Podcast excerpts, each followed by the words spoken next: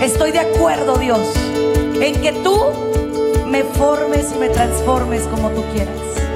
Estoy de acuerdo en que tu voluntad se cristalice en mi vida. Yo empecé a ver un poquito y un poquito más y un poquito más. No hay límites para el que tiene fe. Bienvenidos a su programa, Ojos de Fe, conducido por la psicóloga Sandy Caldera. Estamos totalmente en vivo, transmitiendo desde Tijuana, Baja California, México. Hola, ¿qué tal familia hermosa? ¿Qué tal? Saludos para todos y cada uno de ustedes.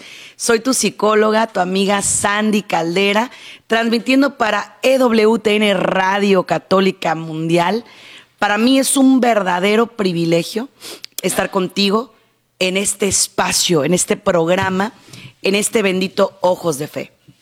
Te quiero compartir que, bueno, estamos en un tiempo de, de apoyarnos, en un tiempo de eh, ayudarnos, de coadyuvar esta crisis. Eh, esperemos en Dios que ya estemos más para allá que para acá, más de salida. Pero les voy a contar algo. Fíjense que como psicóloga hay una estadística que a mí me alarma, pero como católica me supera alarma, ¿no? Y es que dicen que cuando en China levantaron ya las cuarentenas y todo esto, hubo muchísimos divorcios. Muchos. Como nunca. ¿Sí? Como nunca. ¿Por qué? Ahorita lo vamos a averiguar. Pero aquí la situación es la siguiente. Nosotros no queremos que tu familia y la mía sean parte de una estadística, ¿no? Sean parte de un número. Queremos que nuestra familia sea eh, y cumpla con el plan y propósito que Dios tiene para ella o para nosotros, ¿verdad? Entonces, ahorita lo vamos a estar platicando en este programa Ojos de Fe, porque, bueno, parte de lo que queremos es prevención de divorcios. Como lo oyes, un divorcio, Sandy Caldera, ¿puede prevenirse? Claro que sí. Claro que sí, por supuesto que sí. ¿Cómo? ¿Cómo puede prevenirse un divorcio? A ver, o sea, tú que eres psicólogo, ¿cómo dices que un divorcio es totalmente prevenible? Yo lo digo y lo sostengo. Si nos ponemos a enseñarles a las familias qué hacer y qué no hacer, antes de que tomen la decisión de ir a un juez, a una corte, a ponerle fin a su matrimonio, ¿sabes qué va a pasar? Lo que va a pasar es que se puede prevenir un divorcio. Así como lo oyes. Ahora, tú también me puedes preguntar a mí, pero ¿qué pasa con personas que ya venían arrastrando sus problemas desde antes? Personas que ya venían con situaciones complicadas desde antes esta cuarentena exacerbó, exageró, dejó ver las cosas que teníamos mal? Sí, claro que sí. O sea, los problemas ya estaban, pues. Es algo que quiero que entendamos, familia. Los problemas ya existían, los problemas ya estaban, los matrimonios ya tenían historia de, situaciones complicadas y obviamente con todo esto que está pasando ahorita, pues claro, se exacerban todos los eh, problemas y obviamente, ¿qué pasa? Obviamente lo que yo quiero es aventar, lo que yo quiero es correr, lo que yo quiero es, eh, o sea, eh, ahora sí que irme o que te vayas, ¿no? Eso es lo que yo quiero, básicamente.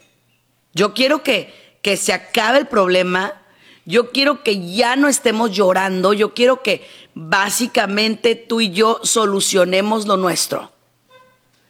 Pero ahora te voy a hacer una pregunta más inteligente, ¿no?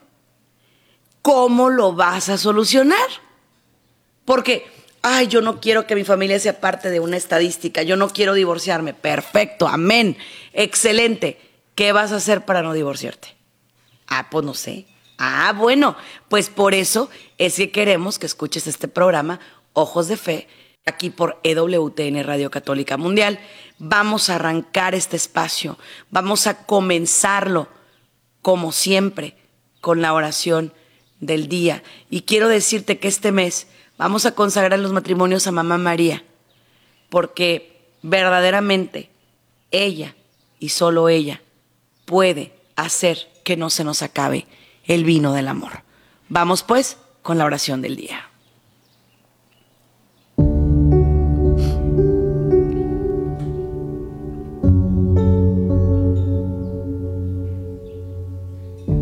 En el nombre del Padre, del Hijo y del Espíritu Santo. Amén. Señor, este es un momento de gracia y bendición. Es un momento en el cual quiero pedirte de tu misericordia por mi familia y por tantas familias en el mundo. Mira que se nos está acabando el vino. Mira que de pronto ya no sabemos para dónde ir o qué hacer. Y en este momento, Dios, queremos poner en tu divina presencia, en tu divino corazón, nuestro matrimonio, nuestra casa, nuestros hijos, nuestro hogar. Todo esto lo ponemos en tus divinas manos y en tu divina presencia. Tú que vives y reinas por los siglos de los siglos. Amén.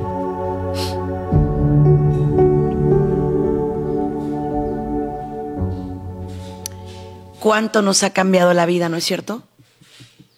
De tenerlo todo, cuando menos teníamos algo muy bonito que era la libertad de ir y venir, subir y bajar cuanto quisiéramos o donde quisiéramos, ¿no? Y desafortunadamente, ahora, pues ya se nos, se nos ha caído demasiado, hemos caído en una situación de de hastío, de asedia, de frustración. ¿Y por qué caemos ahí? Y es una pregunta súper valiosa, ¿no? ¿Por qué pudiéramos caer en el hastío, en la asedia, en el coraje, en la frustración? Bueno, primero que nada déjame explicarte que estos cambios los vas a resentir de tres maneras. La primera como persona. O sea, claro que vas a resentir tu cambio como persona. ¿Por qué? Porque de ir y venir, subir, bajar, correr, saltar, de pronto, ¡pum!, te detienen, ya no hay más. Te encuarentenas, te confinas, te encierras, ¿no? Y luego, segundo, pues que me encierro con mi pareja, con quien ya tenía tantos problemas, con quien ya tenía tanta historia de coraje, de enojo, de frustración, de irritabilidad, con quien ya no podía hablar porque todo lo que decíamos era para pelear, todo lo que decíamos era para enojarnos, ¿no? Todo lo que decíamos era para que él se frustrara o yo me frustrara o los dos, ¿no? Entonces, obviamente, aquí es donde viene el sentido común. Va, de pronto empezamos con esta cuarentena y que dijimos, ay, qué buena onda, luna de miel, vamos a estar todos en la casa, mis hijos van a tener por fin tiempo con nosotros como papás, qué padre, qué bueno, qué bendición, ¿no? Pero resulta que fue pasando el tiempo, ¿no? Fue pasando el tiempo y me doy cuenta de que mi pareja tiene los mismos vicios ocultos emocionales que tenía cuando empezó esta cosa. O sea, yo pensé que cuando viniera el coronavirus se le iba a quitar a mi pareja toda su manera de ser y que íbamos a ser happy ever after, felices por siempre. ¿Por qué? Porque él iba a tener un cambio, ella iba a tener un cambio. Y entonces ese cambio iba a venir en automático. Ese cambio iba a venir porque simplemente me lo merezco. Yeah, right, claro que no. Por supuesto que no. Todo lo que veías venir también quedó ahí, porque nunca se habló, porque nunca se dialogó, porque nunca se llegaron a buenos acuerdos. ¿Sí? Jamás. Simplemente, ¿qué hiciste? ¿Tenías una herida? ¿Le pusiste un parchecito? Una, aquí en México hicimos una curita, una bandita? y le seguiste pero no hablaron de sus problemas, de las infidelidades, de los golpes, de la violencia, de los gritos. Nadie habló de eso. Nadie. De pronto la oración no entró en vigor en tu casa. No vitalizaste la oración. ¿Sí queda claro? No trajiste a Dios en medio del matrimonio. Y sin Dios en medio, familia, no hay nada. No hay nada. ¿Por qué? Porque me hastía verte, me canso, me saturo, me enfado. Otra cosa que ha tenido muchas cosas que nos han generado problemas, y voy a hablarles un poquito también de lo que estoy viendo en consultorías de parejas. Eh, una de ellas, y que es muy grave, es que, por ejemplo, las personas, eh, y lo voy a decir abiertamente, las personas no entienden, escúchame bien, los diferentes mecanismos por medio de los cuales funcionamos. Voy a explicarlo. Vamos a suponer que tú entraste en esta cuarentena y todo el mundo te dijo, es para que te quedes trabajando desde casa, es para que hagas lo correcto y tu marido o tu mujer no quiere parar sus actividades, quiere seguir como si nada. Él quiere subir, bajar, ir, venir y tú le dices, mi amor, espérate, estás en riesgo, por favor, cálmate. Y el otro, no, esas son cosas que no me tocan a mí, eso a mí no me va a pasar nada, yo puedo hacer mi vida y eso no me afecta. Y tú como esposo, tú como esposa, ¿qué es lo que empiezas a sentir? Rabia, coraje, frustración. ¿Por qué? Porque piensas, no me ama, no le importo. No le importo en lo más mínimo. ¿Por qué? Porque sabe que se arriesga y no se arriesga y lo sigue haciendo. Entonces, no me amas, no me quieres, no te importo, ¿sí? Y todo eso, quieras o no, impacta en la vida del matrimonio, ¿sí? Otra cosa, el factor económico ha puesto en jaque a muchos, oiga bien lo que dije, a muchos matrimonios, muchos. ¿Por qué? Estábamos acostumbrados a un estilo de vida. Estábamos acostumbrados a gastar sin parar. Estábamos acostumbrados a tener vacaciones en el año Estábamos acostumbrados a tener a los hijos en una escuela determinada, X. ¿Sí? ¿Y qué pasó? ¿O qué pasa? Que ahora nos damos cuenta, nos percatamos de que, ¿qué crees? Nos cambió la vida. Nos cambió todo. Porque ahora ya te repliegas, ya te reprimes de gastar, ya no gastas tanto. Entonces, ¿qué pasa cuando la relación era basada neta y absolutamente en el dinero? Que obviamente se empieza a decaer. ¿Sí queda claro? Se empieza a decaer. Empieza a tener problemas. Porque cuando la necesidad entra por la puerta, dicen muchos, el amor sale por la ventana, lo cual nosotros como matrimonios católicos no deberíamos de creer ni siquiera ni de acariciar la posibilidad, no deberíamos. ¿Sí? ¿Por qué? Porque obviamente no es lo que Dios quiere. No lo es. ¿Ok? Entonces, quiero empezar por aquí. Quiero que veas Quiero que sientas que no estás bien cuando peleas por dinero. Si él o ella perdió el trabajo, no es su culpa. No es su culpa. No podemos hacer leña del árbol caído. No podemos decir, no, es que pues ya perdiste el trabajo, qué sentido tiene continuar, no tienes para ayudarme a pagar la renta, no tienes para... Y no lo decimos a veces tan abierto, ¿eh? Pero nuestra manera de comportarnos cuando él o ella tenía dinero era una y cuando lo empieza a perder, cuando empieza a perder su dinero, es completamente otro, otra. ¿Por qué? Porque ya no tienes lo que querías, porque ya no te doy los caprichos que tenías, porque ya no estoy satisfaciéndote. Y eso es muy triste. Es una tristeza terrible el pensar que el dinero determine una relación de pareja. O peor aún, la termine. No podemos permitirlo. ¿Sí está claro? No podemos permitirlo. Ahora, siguiente. Y voy.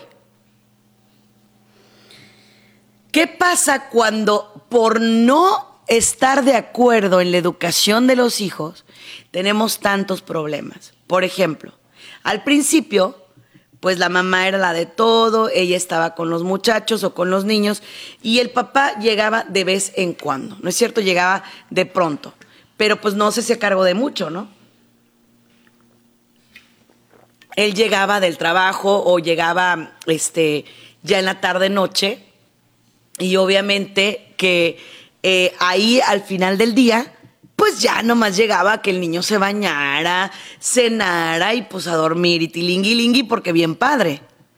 Pero ahora que ha convivido más, se da cuenta de que lo que le decía a su mujer, de que es que el niño es tremendo, mira es que los muchos no hacen caso, mira es que se la pasan en el teléfono, mira es que de veras, o sea, no hacen caso para nada, no quieren estudiar. Ahora sí el papá lo está batallando. ¿Y qué pasa? Que empezamos a aventar culpas. En lugar de ser parte de una solución, empiezo a aventar culpas. Eso hago. No, es que tú, mira nomás cómo lo tienes. Ahí está tu hijo, mira todo chiqueado. Mira nomás, por tu culpa. Sí, papá, pero tú no te involucrabas. O tú, mamá, por ejemplo, y me incluyo, de pronto vemos que quieren regañar a nuestros hijos y sale la leona, y no le digas nada, ¿no? Porque obviamente dices tú, a ver, a ver, espérame poquito. Tanto que me ha costado y tú vienes ahora y, y quieres decirle de cosas, no y entramos en conflicto. ¿Sí? Entramos en conflicto. Otro factor que también puede llevar a las parejas a creer que el divorcio es una opción cuando no debemos acariciarlo como una opción es la intimidad. La intimidad debe de ser un encuentro bellísimo de características físicas, emocionales y espirituales. Un encuentro de dos almas y de dos cuerpos, destinados por Dios para estar juntos. Eso es lo que debería ser el encuentro íntimo entre una pareja. Pero ahora, con todo esto, ¿cuántos nos han hablado y nos dicen, mi mujer dice que tiene miedo al contagio porque yo sigo saliendo y ella se queda en la casa y no quiere estar conmigo íntimamente? Entonces, eso ha traído otros problemas otros problemas aquí a la vida matrimonial, a la vida conyugal. ¿Sí? O bien, ay, es que los niños no pueden dormir, están bien asustados y me los llevo a la cama con nosotros. Claro que eso perjudica por completo la relación conyugal, la relación íntima. Y no solamente estoy hablando de lo sexual, estoy hablando también de las, de las partes donde podemos discutir o platicar o dialogar, que es nuestro tiempo en las noches, ¿sí? Pero en el momento que un niño entra en la cama de los papás, se convierte en un colecho. ¿Qué quiere decir eso? El niño comparte el hecho con papá y mamá y entonces de pronto ya no podemos dialogar, ya no podemos platicar, ya no podemos muchísimo menos intimar. Y papás, déjenme decirles algo con, con todo respeto, como psicóloga. Los niños no están dormidos, se dan cuenta de todo. Entonces, cuando usted me diga, ah, es que mi hijo ya estaba bien dormido y pues nosotros quisimos estar juntos. No, papás. Los niños se dan cuenta de absolutamente todo, todo. El ruido, el movimiento, todo el niño lo detecta, por favor. Los niños deben tener su camita aparte, siempre. La cama de una pareja es como su altar, es ese lugar donde la pareja se entrega, donde la pareja platica, donde la pareja dialoga, donde la pareja tiene tiempos para reír, para llorar, donde tienen tiempos para ellos.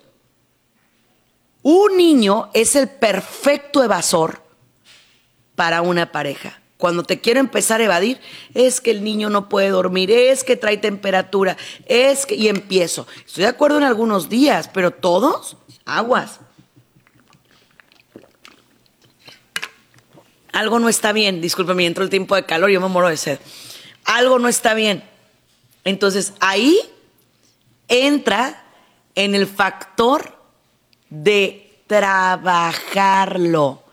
¿Cómo lo vas a dialogar? ¿Lo vas a platicar? ¿Le vas a decir a tu pareja, oye, creo que no estamos haciendo las cosas bien, ¿eh? Yo pienso que no estamos correctos. Y él te va a decir, ay, pero mija, ¿qué tiene? Dale chance, pobrecito. Pues tiene que dormirse con nosotros. No, no, no, no y no. Siguiente punto que puede llevar a las parejas a acariciar la posibilidad de un divorcio, redes sociales. Y este demonio, este sí, ay, ay, ay, ay, ay, muerde. ¿Ok? Muerde este demonio. ¿Por qué? Porque básicamente, en lugar de dedicarte tiempo a ti, en lugar de sentarme contigo y platicar y decirte, mi amor, vamos platicando tú y yo, vamos hablando tú y yo, vamos acercándonos tú y yo, no hago eso. ¿Qué hago? Lo opuesto lo contrario. ¿Sí? Hago lo contrario. ¿Y qué es lo contrario? Escúchenme bien. Empiezo a refugiarme en mis amigos de redes sociales, que ellos sí me entienden, que ellos sí me escuchan, a ella sí le doy like en la foto porque se ve bien guapa, mi esposa no se quita la pijama, yo no sé por qué se está volviendo tan fodonga, no entiendo por qué, ya no nos llevamos bien, Ah, pero mi amiga de redes sociales, ella sí. Ella sí está bien guapa. Está bien chula, está bien bonita. ¿Sí? Entonces, ahí es donde tenemos que trabajar. ¿Qué estás haciendo que te estás alejando de tu matrimonio? Y luego, pero eso no es infidelidad, psicóloga. Siempre me dicen lo mismo, ¿no? Eso no es infidelidad, psicóloga. Nomás estoy viendo a mi, compañera, a mi exnovia, pero ¿qué? Pues ella vive allá en, El Salvador, en México. Yo, acá estoy en California, estoy en, en, en Nevada, donde estés. Y le digo yo a la gente, hay diferentes tipos de infidelidad y jamás me voy a cansar de explicárselos. El primero es la infidelidad emocional. Cuando tú llegas y tu compañero de trabajo te dice, ay, qué gusto verte. ¿Te arreglaste el pelo? Algo te hiciste, te ves bien bonita. Entonces, en ese momento, llegas a tu casa y tu marido, ¿qué hubo? Y tú así, de que te arreglaste el pelo, ¿no? Ni te lo notó, ni te vio, ni se fijó, nada. Y el compañero de trabajo, ese sí se fijó. Pero esa es la primera infidelidad en la que tienes que tener cuidado porque de esa vas a brincar a lo físico sin problema si Dios no está en tu vida. ¿Ok? Y esto está pasando. Para todos los que están sintonizando WTN Radio Católica Mundial, saben que muchos matrimonios se han roto por espejismos. Porque yo pienso que esa persona es mejor que mi esposa, es mejor que mi esposo. Él sí me entiende, ella sí me comprende, él sí me escucha, ella sí me oye. ¿Sí? Entonces, ¿De verdad eres tan crédulo? ¿De verdad eres tan crédula que crees que esa persona está contigo y que siempre va a ser así? No, te equivocas, te equivocas. Ese es el diablo poniéndote una venda en los ojos y diciéndote, mira qué chulada, ¿qué estás haciendo con tu marido, hombre? ¿Qué le batallas a esa señora? No le batalles, no. Tú tienes mucho pegue, tú puedes estar con otras personas, tú no necesitas de nadie. Es una vil mentira del diablo. No haga caso. Siguiente infidelidad, también muy, muy grave. Infidelidad espiritual. Esta se da mucho cuando hubo personas que dejaron ciclos pendientes. ¿A qué me refiero? Aquellos que tienen un espejismo. Ay, mi morenita, cómo la quería yo, tanto que nos impidieron andar juntos, tanto que no nos dejaron seguir nuestra, nuestra relación. Y me quedo con ese espejismo. ¿Y qué pasa? Que la busco después de años y la veo igual, aunque ya esté toda por ningún lado la morenita, ¿verdad? Pero obviamente ese espejismo es el que te lleva a creer que no importa que tengas que dejar, no importa quién tengas que dejar, para poder ahora sí, por fin, realizarte con el amor de tu vida. Y esa infidelidad es grave, porque aquí creo estar enamorado. Por eso esos reencuentros mentados que de las generaciones, que de las escuelas, que de aquí, que de allá, tengan cuidado. Tengan cuidado. ¿Por qué? Porque obviamente, y lo tengo que decir, yo dejé algo inconcluso y lo quiero terminar. Y no me importa. No me importa qué tenga que hacer yo. Yo lo quiero terminar. Yo quiero que, que de verdad, ahora sí que como dicen por ahí, lo que bien empieza, bien acabe. Pero no es bien empezar, es mal empezar. ¿Ok? Siguiente infidelidad, la física. La física es cuando ya hay de todo, besos, abrazos, contacto sexual, eh, toque de manos, aguas. No tienes que esperarte a que simplemente sea un contacto sexual para decir que hubo una infidelidad física. Desde el momento en el que te besó, en el que te abrazó, en el que tuviste contacto de manos, desde ahí, aguas. Aguas. Cuidado. Cuidado. ¿Ok? Siguiente. Va. Muy importante.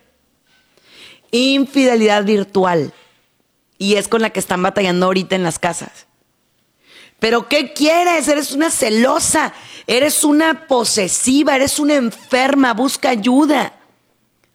Si ni siquiera salgo de la casa, no, mi amor, si no ocupa salir. En la computadora está todo. Aquí también entra la infidelidad por medio de la pornografía. Y mucha gente juzga esto como un acto de no infidelidad, pero te voy a decir, psicológicamente en el momento que algo altere tu mente y te aparte de la bendición que es estar única y exclusivamente con tu pareja, está, desde nuestro punto de vista como psicólogo, tipificado como infidelidad. Sumándole también que la pornografía puede llegar a enfermar tu corazón puede llegar a enfermar tu alma, puede llegar a enfermarte. Entonces, hazme el gran favor y cálmate. Porque esa pornografía que tú ves como algo inofensivo, que tú ves como algo que, ay, pues que no pasa nada, sí pasa. Bueno, eso es con lo, con lo que tiene que ver con la infidelidad, ya lo expliqué. Ahora me voy con otra cosa que está llevando a los divorcios a las parejas y quiero que le evitemos. que es la violencia doméstica. Ahora con esta cuarentena, entre muchas de las cosas que han subido, tristemente ha subido la violencia intrafamiliar. Triste y penosamente lo, está ocurriendo. ¿Y qué pasa? ¿No va a empezar con un golpe? Claro que no. Por supuesto que no. ¿Cómo va a empezar entonces? Con un cállate, con un grito. Así, así empieza. Así va a empezar. Con palabras horribles. Me tienes harto. Eres una ridícula. Estás enfermo, estás loco. Así empieza la violencia. Porque el respeto es una telita súper delgadita, súper delicadita, que en cuanto se rompe, es sumamente complicado volverla a construir, volverla a reedificar, súper difícil, súper difícil. ¿Ok? Siguiente punto que nos lleva al divorcio. Y este es algo que ustedes no lo van a creer. Las distintas ludopatías. ¿Qué es eso, Sandy Caldera? Los señores que se la pasan en los videojuegos. No los jóvenes, no los niños, los señores. Un señor que compró su videojuego y se queda hasta las 2, hasta las 3, hasta las 5 de la mañana jugando. ¿Por qué? Porque al cabo es que no voy a trabajar. Y está en el videojuego todo el bendito día.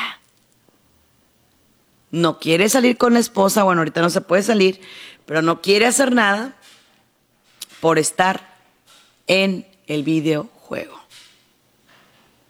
Imagínate qué terrible, ¿no? Qué terrible. Siguiente factor, los familiares políticos. Si, por ejemplo, él o ella es de los que están hablando todo el día con papá o mamá, o con sus hermanos, o viven en la casa de la pareja, ahorita en cuarentena, todo eso se ha exacerbado terriblemente. Al principio veía a mi suegro, veía a mi suegra, pero yo me iba a trabajar y tan tan. Pero ahora estamos todo el día juntos. Si de por sí la, la sensación, la relación ya estaba tensionada, entonces ahorita con mayor razón. ¿Sí? Con mayor razón. Siguiente, los problemas de hijos adultos. ¿Qué pasa? Siempre existirá esta problemática donde un hijo, ya sea que es adicto, ya sea que por demasiada inmadurez, ya sea que por demasiados factores, pues resulta que es muy aniñado emocionalmente, muy aniñada emocionalmente. ¿Sí? ¿Y qué pasa ahí? ¿Qué ocurre? Lo que pasa es que obviamente, obviamente, son factores de alto riesgo. ¿Por qué? Porque la mamá o el papá se va a poner del lado de su hijo adulto en lugar de entender que ese hijo ya creció y que yo me tengo que poner en el lugar de mi pareja de lo que los dos empecemos a dialogar que es mejor para los hijos. ¿Sí? Pero no me puedo poner del lado de mi hijo, dejando a mi pareja a un lado. No puedo, no debo. Siguiente, las mentadas crisis de media vida. Es que no sé qué me pasa, pero como que yo ya no te quiero como que yo ya no me siento pleno contigo, como que se me está secando el amor, como que algo está pasando y no sé qué es, pero ya no me siento tan enamorada. Ya no me siento tan enamorado. A ver, familia, déjenme corregir. El enamoramiento, como tal, como sentimiento, dura entre tres y seis meses. ¿Sí? Eso es lo que va a durarte. Después va a venir el bajón. Tiene que bajar. Tienes que empezar a decir, bueno, tiene ojos bonitos, pero pues no tan así, o sea, tampoco. Bueno, es linda, pero pues también tiene lo suyo, también se enoja. Bueno, es, ya no lo ves idealizado, idealizada. Ya lo ves o ya la ves como es. ¿Sí? Como es. Ya no la vas a ver o ya no lo vas a ver como, ay, es que todo perfecto, todo tan lindo, ella es tan buena. Ya no. Obviamente ya no. Entonces, déjame explicarte algo. Es importantísimo, es básico que yo te explique esto. Necesitas empezar a trabajar en qué? En todo tu matrimonio. En tu matrimonio tienes que empezar a trabajar. ¿Ok? ¿Y qué quiero decir con eso? Pues que obviamente para que tú empieces a trabajar en tu matrimonio, tienes que ser una persona más sustentable. ¿A qué voy? Checa tu encuentro personal con Dios. Checa tu propia espiritualidad. ¿Tú qué haces para que este matrimonio funcione o disfuncione? ¿Qué haces? ¿Tú qué haces para que este matrimonio siga o pare? ¿Qué haces? ¿Tú qué haces para que este matrimonio sea como Dios manda o simplemente a lo humano, ¿no? Y obviamente los matrimonios van a pasar por diferentes etapas, estadios, pruebas. Claro que sí. Obviamente que sí. Pero, ¿qué le dices tú a tu pareja? Por todo porque este es otro factor que nos puede llevar al divorcio. Y más en un tiempo como este, tan sensible. Por todo. ¿Y qué haces conmigo? ¿Por qué no te vas? Vete. Nadie te, te detiene. Vete. Yo no te detengo. Por mí, mira, cómo vas. Órale. Eso no es sano. Eso no está bien. Eso no es vida. ¿Está claro? De ninguna manera.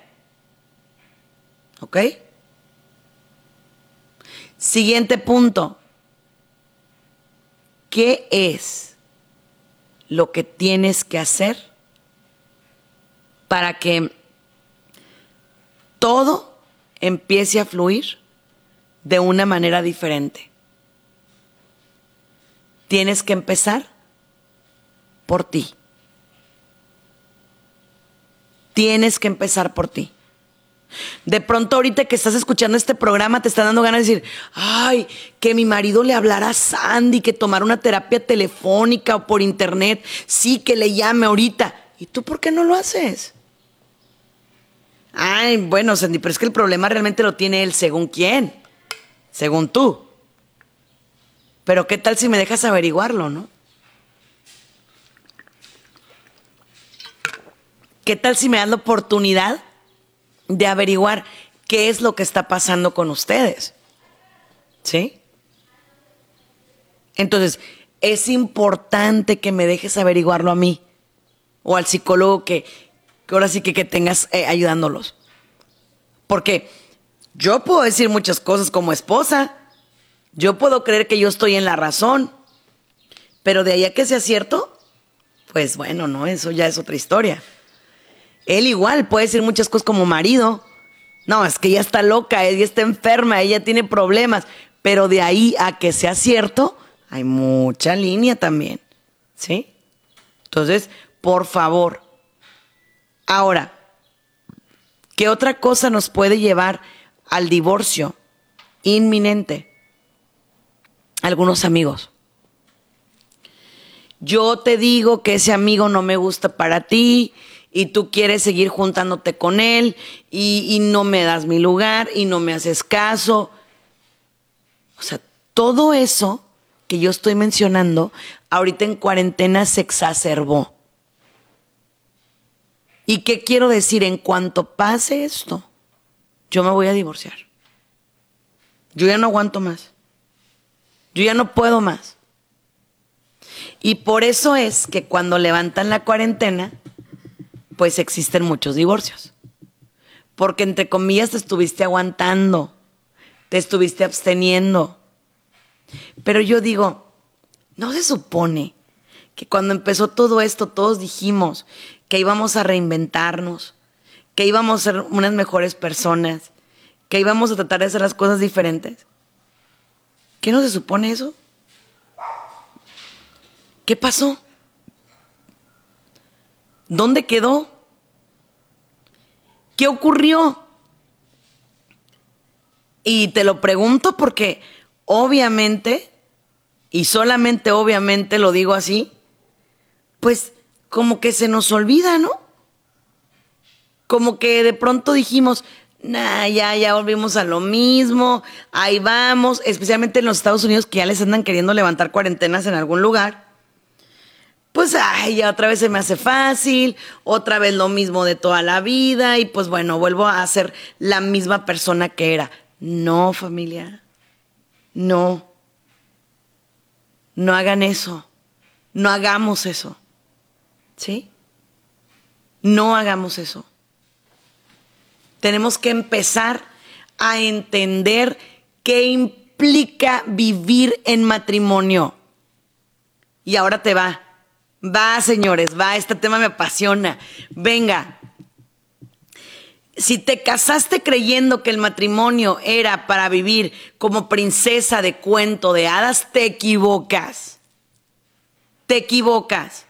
A veces eres la bruja, a veces eres el árbol, a veces eres la princesa, a veces eres la... No, bueno, hay muchas cosas que puedes jugar en el papel de matrimonio. ¿Sí? La bruja, ¿por qué? Porque tienes que jalar a tu marido para el bien. ¿Y a qué voy? Que de pronto para él es, es que mi mujer no me deja salir a ningún lado. Pues si vas a salir a tomar, no. Si vas a salir a emborracharte o a andar de infiel, no. Y soy la bruja. Y no me importa. ¿Sí? La princesa, porque sí, cuando se porta bien, ay, sí, le canto y le bailo y le. Sí. El árbol, ¿por qué? Porque me toca dar frutos, me toca compartir con él de los frutos que damos. ¿Sí? Entonces, sí, vas a jugar en un cuento, claro, pero no el mismo personaje toda la vida. El happy ever after no existe. Por eso es que de pronto estamos teniendo tanto problema porque la gente quiere ese happy ever after. Quiere ese felices para siempre. Quiere ese, eh, ay, se casaron y colorín colorado, este cuento se ha acabado. No. Familia bonita, no es así, mis amores. El matrimonio pasa por retos, pasa por problemas, pero también tiene muchas cosas bellísimas. Ahora yo sí soy fan y siempre se los voy a decir de que luches. Qué fácil es colgar los tenis y decir, se acabó, ya no me sirves, ya no te quiero. Y todos los años que tuviste con esa persona, ¿qué? Y todo lo que le invertiste emocional, espiritualmente a ese matrimonio, ¿qué? ¿Dónde quedó? No puedes actuar como quien no conoce de Dios, porque Dios es amor y dice la palabra que cielo y tierra pasarán, pero lo que nunca pasará es el amor. Y si tú dices amar a una persona, entonces el amor no va a cambiar. Sí va a evolucionar, pero no es que de pronto me enamoré de otra persona, entonces no era amor. Lo que durante tanto tiempo le, decías y le cantabas y le jurabas a esa persona que era amor, no era amor. Era gusto, era enamoramiento, era convivencia, era infatuación, pero no era amor. Y hazle como quieras, pero no era amor. No es amor. ¿Por qué? Porque el amor todo lo puede porque viene de Dios. Entonces, no vengas ahora con pretextos baratos a decir, es que yo te amaba mucho, pero con todo lo que me has hecho, ya no quiero seguir contigo. Busque ayuda. ¿Por qué tenemos que dejar que nuestras familias católicas se vuelvan parte de una estadística? ¿Por qué? ¿Por qué? ¿Por qué en lugar de defenderlas, busquen ayuda. Abre el corazón y busca ayuda. Ábrelo. Abre tu alma y tu mente, busca ayuda. Otra cosa que también te quiero compartir aquí y ahora.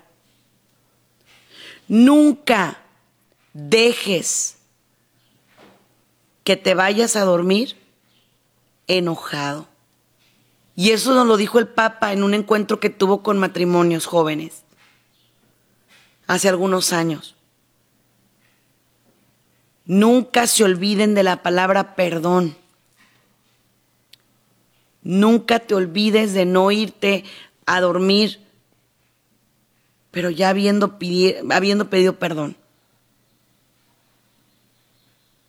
Habiéndole dicho a esa persona, cómo me importas, cómo te quiero. No quiero perderte. Ahorita viene un tema que también es súper importante y que se ha visto. Fatiga por confinamiento o fatiga por cuarentena. Y eso lo traigo ahorita porque desafortunadamente la gente ya se quiere salir. Ya, ya. Entonces, ¿qué pasa? Ella te dice o él te dice, no te salgas, espérate, todavía no, cuídate, mira, todo está muy inestable, todo está muy raro, espérate por favor. Pero como tú ya traes la fatiga por cuarentena, tú dices a mí no me importa, yo me voy. Yo me largo, yo no aguanto. ¿Sí? Eso es triste. Es triste porque le envías un mensaje muy negativo a esa persona. Lo que tú digas no me importa. Nuestro matrimonio no me encanta y por eso quiero salirme de la casa cada que puedo.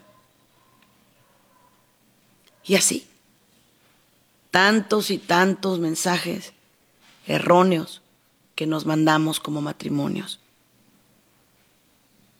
Hoy es el día en el cual puedes transformar tu historia y no convertirte en parte de una estadística. Que hayas prendido la radio no es casualidad. Que hayas visto mi canal de YouTube bajo Sandy Caldera o mi red social de Facebook bajo Sandy Caldera no es casualidad. Dios quiere algo contigo. ¿eh? Dios no quiere que te separes. Dios quiere que intentes todo antes de. Y claro, claro que va a costar trabajo. Por supuesto que va a costar trabajo. Pero ¿quieres que te diga algo? Todo lo puedes con Cristo. Claro que no va a ser fácil, ¿eh? Y desde ahorita te lo digo. Porque es llegar con la persona y decirle, mira, mira Escuché un programa en la radio. Vi un programa en YouTube o en Facebook. Siento que nos lo escribieron a nosotros. Siéntete a verlo conmigo. No, yo no quiero, no me importa, no me interesa, a mí sí.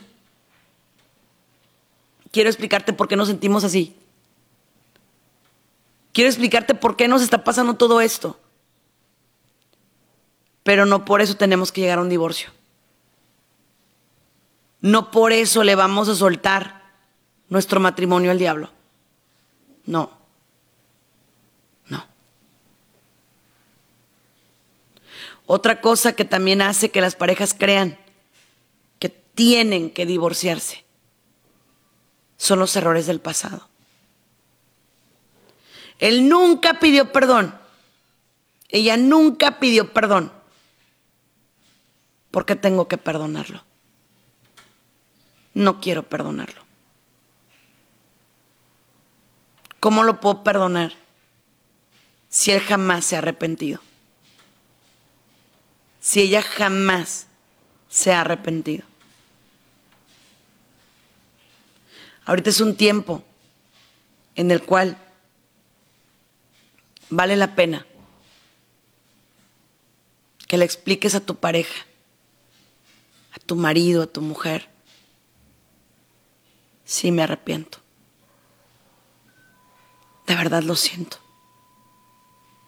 De verdad lo lamento. Tumba ese ego y pide perdón. En el nombre de Dios, yo te digo que vale la pena. Claro que vale la pena. Por supuesto. Pero el ego te dice que no. El ego te dice que, que te sigas peleando, que sigas luchando, que sigas enojado, que sigas frustrado. Y por esa razón, y solo por esa razón, es que ahorita es importante que por favor, por lo que tú más quieras, bajes ese ego y pidas perdón. Pide perdón. Primero a Dios por todas las fallas que has tenido como matrimonio, por todas las lágrimas que has hecho que esa persona derrame y por todo el dolor que se han causado mutuamente. Y después, a ese hombre, a esa mujer, y dile, yo no te quería lastimar. Nunca ha sido mi intención abre tu alma y dile que nunca te has querido divorciar, que siempre has estado ahí queriendo salir adelante. Pero una cosa sí te digo, si viniera una segunda oportunidad que esa persona te dé, valórala. No sigas igual. De pronto le inviertes a personas que no valen la pena, en lugar de buscar a las que sí daban todo por ti. Hubo gente que daba todo por ti. Tu esposa daba todo por ti. ¿Sí? Tu esposo daba todo por ti. Entonces, no inviertas en lugares que no valgan la pena. Comunícate conmigo los números de consultorio 714-725-4745, 619-451-7037. Bendiciones familia. Esto fue Ojos de Fe. Por habernos acompañado en uno más de nuestros programas. Esperamos contar contigo para la próxima. Contáctanos a través de nuestras redes sociales, Facebook, Twitter e Instagram, bajo el nombre de Sandy Caldera o escríbenos a sandycaldera.hotmail.com. Contáctanos desde los Estados Unidos al 619-451-7037 y 619-816-2333. Si te comunicas desde México u otro país, nuestro número es 52 664 630 8322. Muchas gracias.